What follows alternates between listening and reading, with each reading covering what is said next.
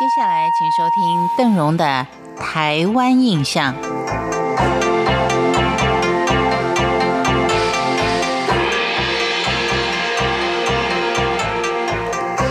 以往在年节的时候，或是到了某一个特殊的岁时节庆，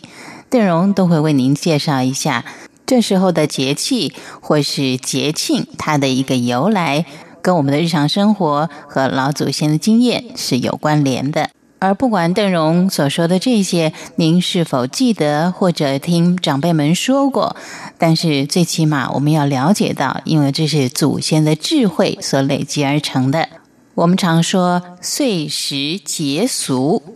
这个俗到底是什么意思呢？它泛指的是民风杂俗，也就是没有办法排入岁时节当中的，但是它却是某个地方固定时间所需要举行的一个重要活动，而这个重要活动明显的跟时序、气候的变化是有很大的关联性的。这一类的祭祀活动跟仪式都可以称之为俗。台湾民间的习俗当中，许多例子都跟时间有相当明显的关系，像是正月初九天公生，有人就会问了：为什么天公生要选在正月初九呢？难道有人真的问过天公就是在正月初九生的呢？或是根据了神明什么样的指示而来的呢？当然，这是不可能的。我们只能以最原始的来由来猜测，显然是出自于大家对于数字大小的观念。一般人对于数字的定义，九当然就是最大，过了九就要归零了，因为九是终极数字，一般人通常是不敢去承受的。于是民间才有逢九岁不办喜事、不过生日的禁忌。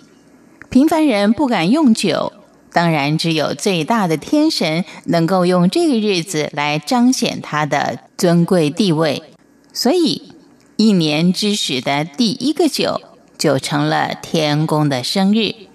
另外，像正月十五，台北县野柳的喜港法会，很明显的，这个活动是新年之后大家准备要出海捕鱼前的一次亲近海域的活动。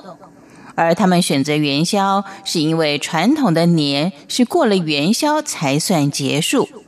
渔民们就在正月十五洗港，正式代表新年结束，希望在新的一年中出海能够平安，渔获能够丰收。在农历的三四月份中，中南部地方常常可以看到所谓的王船祭典。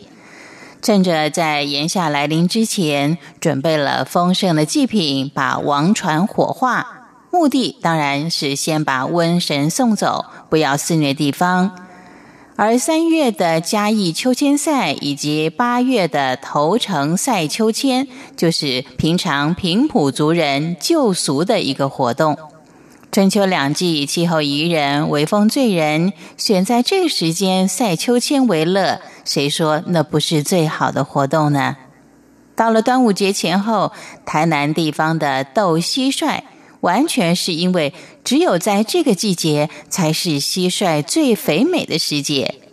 而六月的荷花生日，说明了这个季节的荷花当然是开的最为灿烂的。四时轮替跟气候的变化，不只是深深的影响不同地方各种独特风俗的举行，甚至于连神明的生日也多少会表现出气候的特色。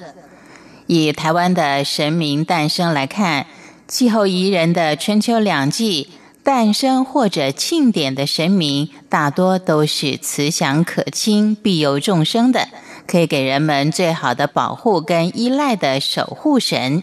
而在炎炎夏日，如果有神明生的话，可能脾气就比较大一点。以上是邓荣为您介绍的岁时节俗当中的民风杂俗，感谢您的收听，台湾印象，我们下回见。